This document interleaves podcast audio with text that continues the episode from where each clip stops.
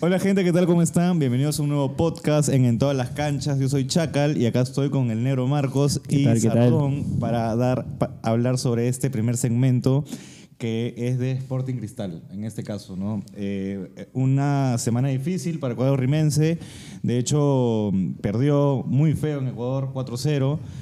Para mí la llave ya está cerrada, ¿no? Y bueno, y hoy día ganó 3 a 2 en una victoria que parecía que se le iba a dar fácil, abultado. Sin embargo, se dejó estar y al final hubo un poco de suspenso, ¿no? Sí, es bueno, una semana dura para Cristal, una vergonzosa derrota en Guayaquil que en verdad creo que, bueno, algunos sí, lo- algunos ya lo, lo cantaban por, este, por Twitter bastante decían que los iban a golear, los, este, los que estaban muy en contra de Barreto, yo lo estaba aguantando, Barreto no quería...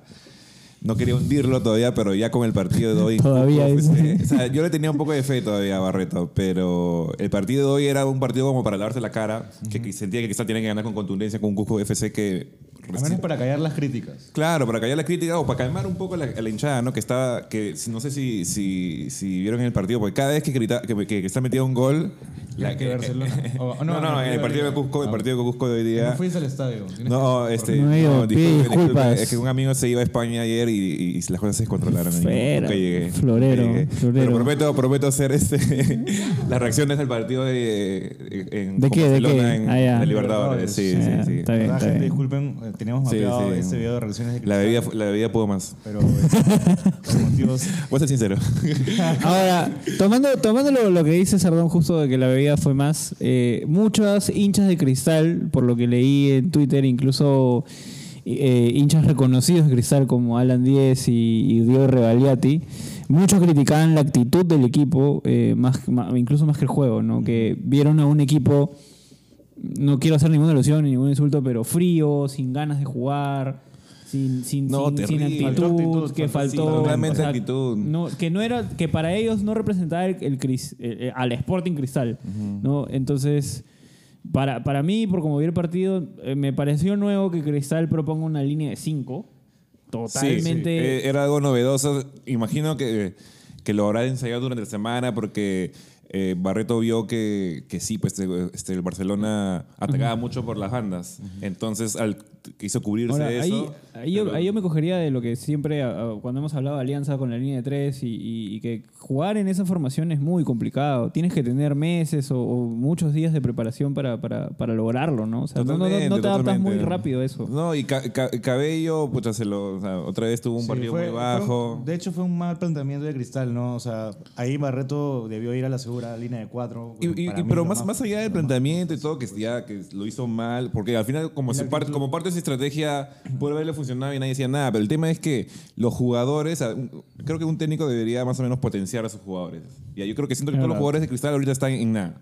O sea, no, no están en su, en su mejor nivel. Ni siquiera, eh, como, que, ya, no en su mejor nivel, pero ni siquiera están en un buen nivel. Todos están bajos.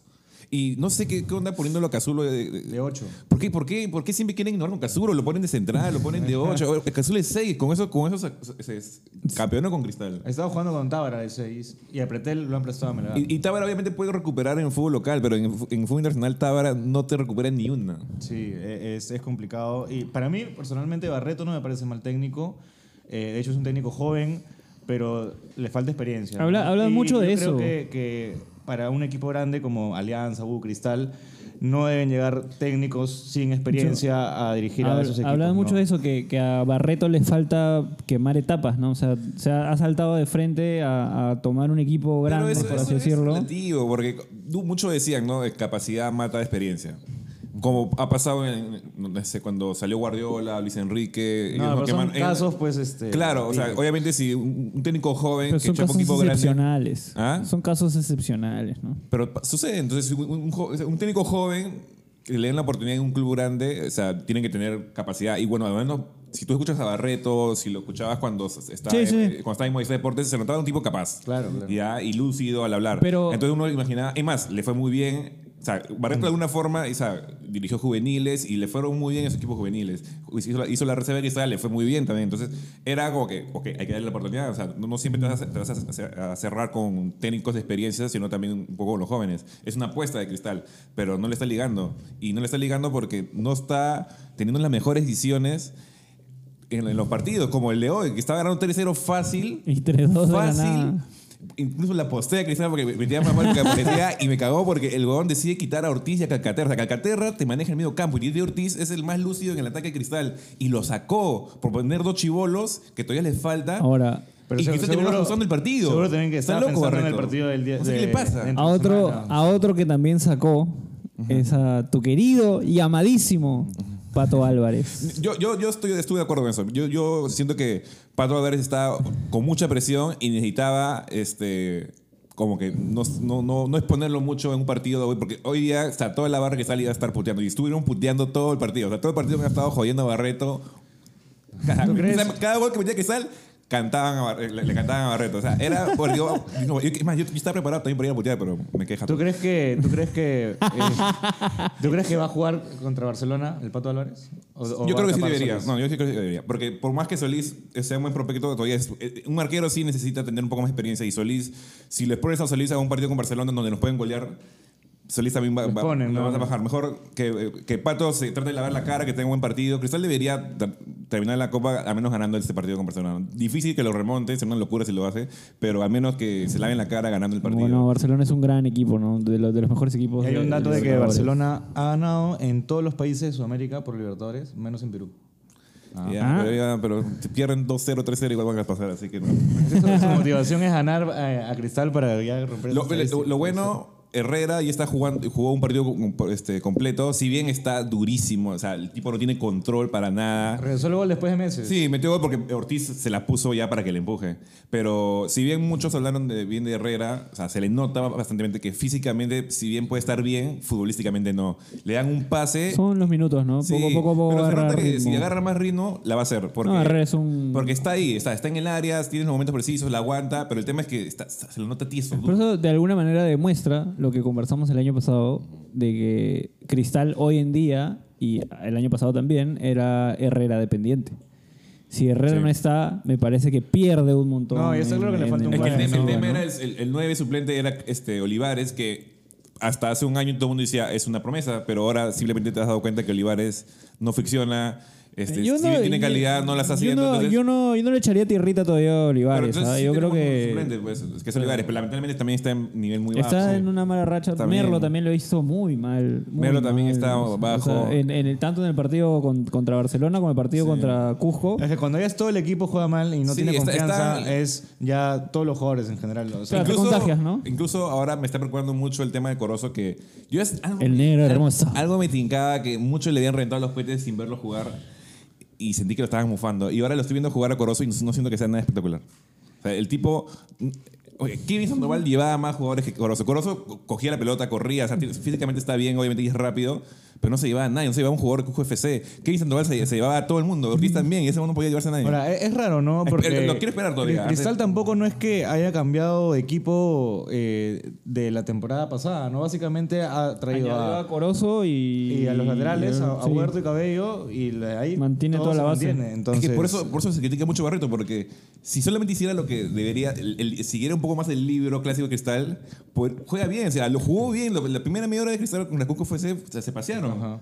Pero después comienza a hacer cosas raras y no le liga. men. O sea, no le liga. Vamos a ver, pues, vamos a ver eh, hasta, no sé, hasta cuándo más puede durar eh, Barreto en la Sí, dirección no, él, técnica de él- él- él- él tiene que quedarse lo que, lo que aguante y tratar de, de- con resultados, ganarse, ¿cómo se llama? Eh, Otra vez el respeto del hinchada y... Solamente los, resultados lo van a avalar, ¿ah? Y bueno, y también el juego, obviamente, porque ahorita ganó, pero mira, ganó, pero todo el mundo sentía como una derrota. O sea, yo sentí este partido como una derrota hizo que ganamos 3-2. Sí, bueno, así que nada, gente, atentos en la semana que Sardón se ha comprometido. No, sí, tanto en las reacciones, este, eh, eh, contra el partido contra Barcelona. Si no, traemos a Jan Over para, para reemplazar a Sardón. dale, dale. Así que nada, gente, esto fue el podcast, el segmento de Cristal y ahora viene Alianza Lima. Así que nada, ya nos vemos. Jürgen, vení, vení.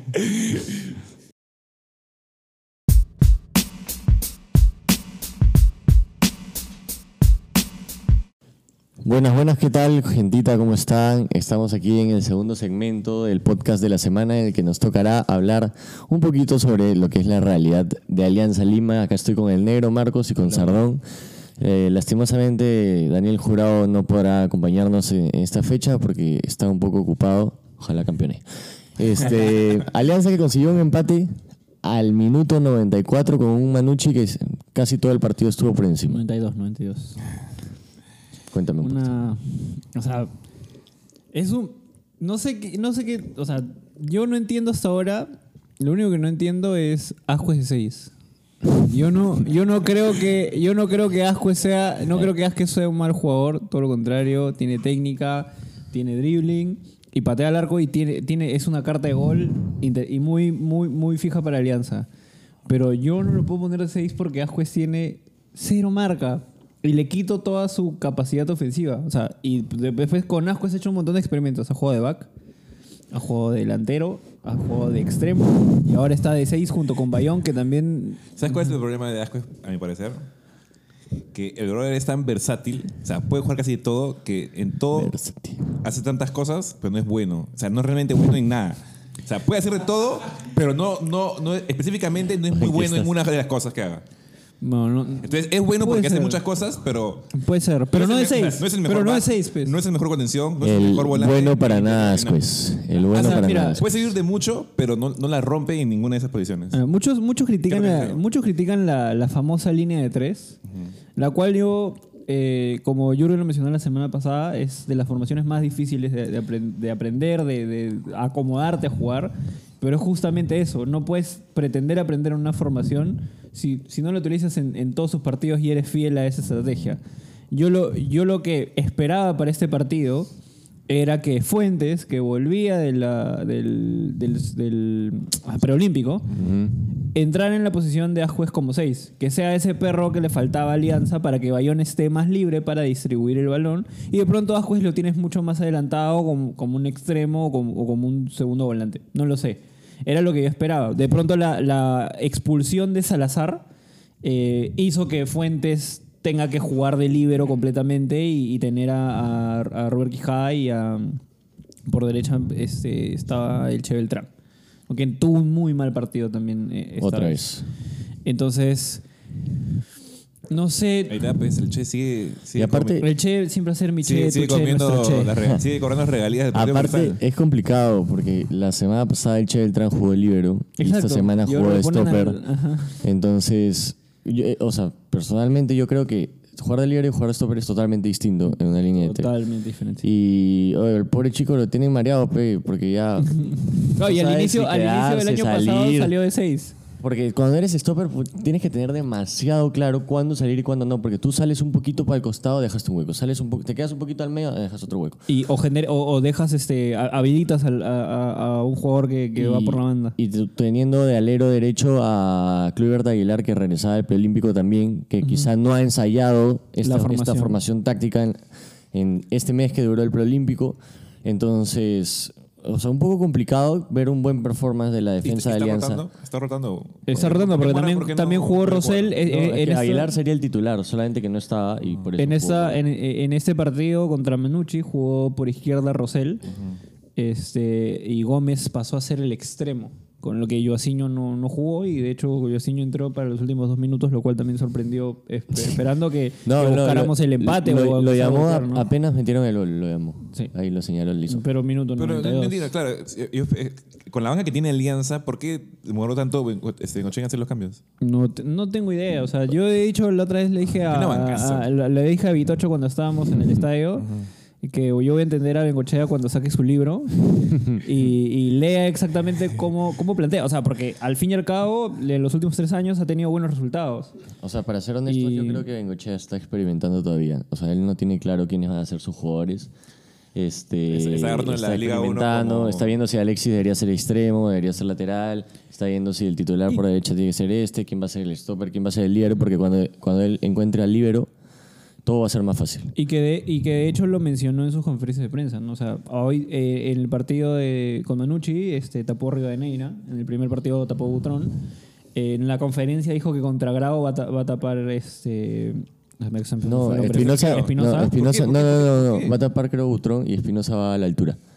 Ah, ok. la siguiente fecha, sí. Y Y Espinosa va a también, ser el y titular también dijo altura. que eh, Rodríguez iba a ser titular con Grau. ¿Por qué, no- ¿por qué no tres arqueros y no.? Hizo loco, está, rotando sus arqueros para ver quién va a tapar. De pronto sabe que Butrón se lesiona. Butrón no va a ir a la altura, eso es definitivo. Eso hizo bastante en la Él no va a ir a la altura. Porque Butrón se le- está, Ahora- está más propenso a lesionarse, entonces no, no, no puede tener pues, al tenerlo a él al 100% de este es mi primer Mm. arquero. ¿no? Yo esperaba que Rivadeneira sea el que tape en la altura, pero ahora cuando, con, con lo que han dicho que va a ser Espinosa el de la altura y Rivadeneira va a rotar con Butrón en Lima, o sea, no sé cuándo va a tapar se- Si hay algo claro que le favorece mucho a Alianza es el formato de la Liga 1, que tranquilamente puede desentenderse de la apertura, experimentar todo lo que quieran para llegar bien a la Libertadores y una vez que agarre ese equipo, pues, le mete todas las fichas a la, a la- A a la la clausura. clausura y es lo que ha estado playoffs, haciendo, a los sí. Es lo que han Es estado verdad, haciendo es los clubes verdad. los últimos años. O sea, no creo que el, el- se le vaya tan mal para no llegar al... Ahora, lo que sorprendió también es que el flamante fichaje bota de oro de Panamá, el gran Mané Zúñiga, no haya salido en lista. O sea, a mí personalmente Es me sorprendió impresionante bastante. La capacidad de fichar de los clubes peruanos. entre, Zú- entre Zúñiga y Corozo han traído dos morenos para no usarlos. Eh, Tal cual. Y, Bueno, Corozo y está bueno, jugando Corozo está un jugando. ¿ah? poco, sí. Pero Zúñiga no, no está jugando y que en teoría es la, la banca o la pieza de, de- de juego de, al extremo que tiene que acompañar a Deza o, o- ser el cambio de Deza o jugarse el puesto con Deza y eso no... Ni en lista salió el pobre Mané. Entonces, ¿por qué es? No tengo idea. ¿Quién le Eh, puse ese apodo? No me dejas tú. ¿Qué? Creo que yo ahora se lo puse, no sé. Gran Mané, Mané Zúñiga. Claramente tenemos un serio problema en todas las canchas comparando el fútbol peruano con la élite mundial.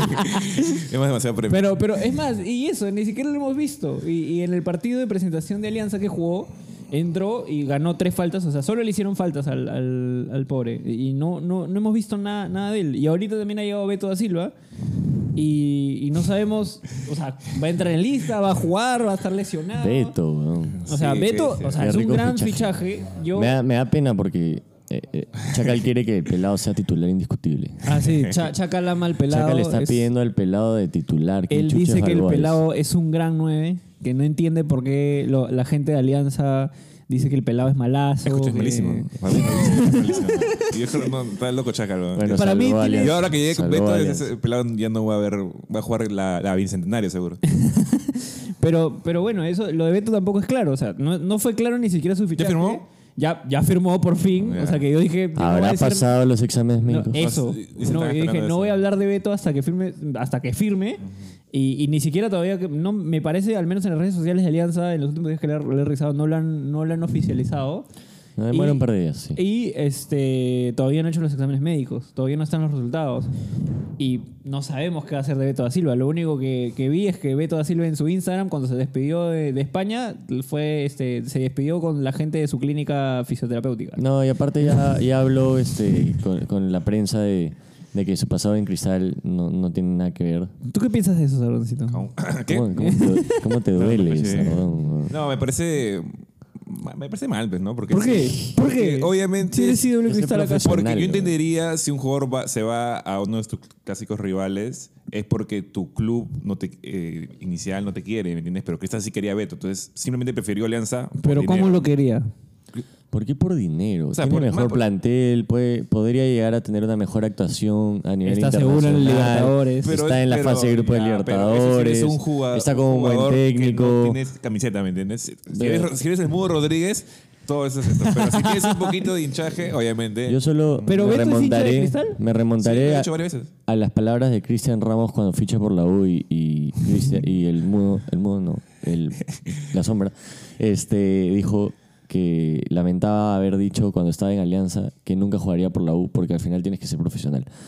El que te busca y te da la oportunidad es donde tienes que ir a jugar al final de cuentas. O sea, si lo, lo llamo Alianza, Beto, Beto tiene una gran pues, oportunidad de Mira, Alianza. y, de hecho, eh, Alianza también está apostando por Es Beto. que- Va a comprar el 25% de su No, fichaje pensando en que pero va a eso, o sea, mejorar si y lo van a Alianza quería a Beto, genial. Pero el tema es que si también Cristal lo quería, o sea, obviamente elige el- a tu equipo, ¿no? Pero, Pero también eliges mira- el mira el equipo que O sea, contexto. estoy hablando desde la perspectiva profesionalmente... del hincha. Obviamente, si eres profesional, te importa el mejor contrato, está bien. Pero al final, este, creo que los hinchas buscan que sus jugadores también sean un poco más convertidos con la Aparte camiseta. que ¿me Cristal, pero que ni hinchada tiene. Pero, pero si el, pero si el, o sea, ya, si quieres buscar un caso similar, el, el loco Vargas que dijo que no, que yo no voy a cobrar mi sueldo en la U y toda la nota, y al final no hizo nada en la U. Pero al final son los jugadores que toman esas acciones que, que no son tan profesionales y se van por el sentimiento los que le ganan más cariño a la, a la hinchada, ¿no? Bueno, y ahora Alianza le tocará enfrentarse a Atlético de Grau. Atlético Grau. ¿Expectativas? Es, una es victoria. un partido. Por yo favor, espero una Dios. victoria, pero es un partido igual difícil. Espero que ya la línea de tres llegue bien asentada.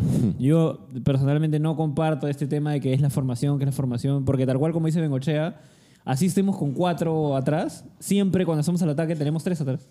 No, es que hay que estar concentrado siempre Exacto. atrás. Entonces. ¿Quién, quién eh, está fijo ahorita en Alianza? O sea, ¿quién está jugando bien como para que no lo, no mueva? Porque siento que Alianza rota y mueve Lo todos los siento, jugadores. Sardón, pero tu pregunta no va a ser respondida porque estamos cortos de tiempo. No, no, tranquilo, le respondo al que- toque. Para mí, Deza ahorita es el más sólido en Alianza y el que. El Deza y Rocky son, son de los más sólidos. mejor. De hecho, Rocky es, el- es de los más queridos por la, por la hinchada de Rocky, Alianza. Toda la vida Rocky. pues. Así que, Vamos, Alianza. bueno, eso fue el segmento sobre nuestro queridísimo Alianza Lima, que algún día levantará vuelo.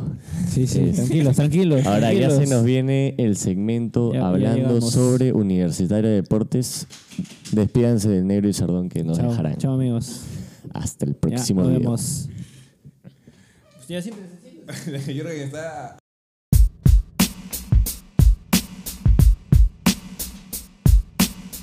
Hola, ¿qué tal gente? ¿Cómo estamos? Estamos aquí en el tercer segmento del podcast de la semana en el que nos tocará conversar sobre Universitario de Deportes que en esta semana sacó un empate importante contra Cerro Porteño de local y sacó una victoria dándole vuelta a Sport Huancayo en el Monumental. Estoy aquí con Chacal y con Juanma que me apoyarán para conversar sobre esta, este momento que está pasando en Universitario de Deportes que es bastante ilusionante, si es que la palabra existe. Sí, bueno, eh, ha empezado bien el año la U, ¿no? Me ha sorprendido, no esperaba que iba, que iba a tener este nivel, ¿no? Tan rápido, con un cambio de técnico y con eh, bastantes cambios en el plantel, ¿no? Eh, de hecho, los fichajes han sido importantes hasta ahora. Todos, todos. Todos. Eh, Urruti creo que le faltaba explotar un poco, pero el fin de semana fue el mejor jugador del partido, básicamente. Sí, muy buen y, partido. y nada, esperemos que eh, en Paraguay, pues, ojalá podamos tener una victoria para la siguiente clasificación, ¿no? Sí, yo sí, yo, yo sí creo que la U está, está demostrando de que es un equipo que ya está para competir.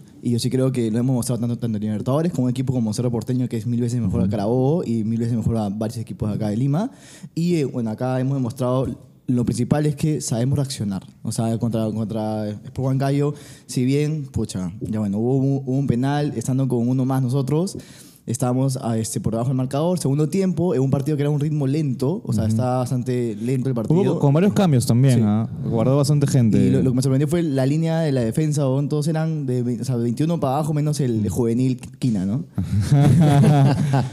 que en Fox Sports creen que tiene 14 años. Sí. Pero nada, eh, Sí, de hecho se vio un Sport Huancayo que salió a, a- a hacer lo suyo, bastante bien parado, a un esquema que ya vienen trabajando hace varios años y que la U se demoró un poquito en, en entrar. El penal que, que anota Hover un poco dudoso, pero a fin de cuentas un penal Yo creo que sirve penal, a. Sí, es Universitario. sí. No siempre van a haber críticas. ¿no? Y eh, el gol de Dos Santos es, es un gol de 9. Claro.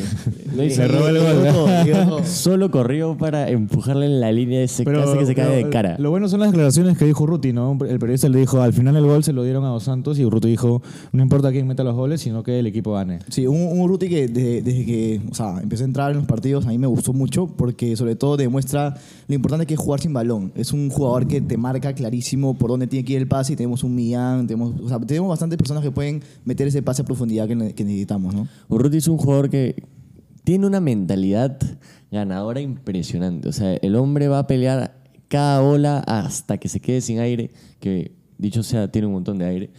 Este, y se vio en el gol, ¿no? En el gol pica muy bien al espacio, la pelea, la jala bien con la cabeza y define fuerte abajo como mandan los libros, que ya se le termina pasando al arquero y, y alegría para, para la tribuna. Sí, o- hubiera sido una semana pues redonda nuevamente si es que la le ganaba a Cerro Porteño, ¿no?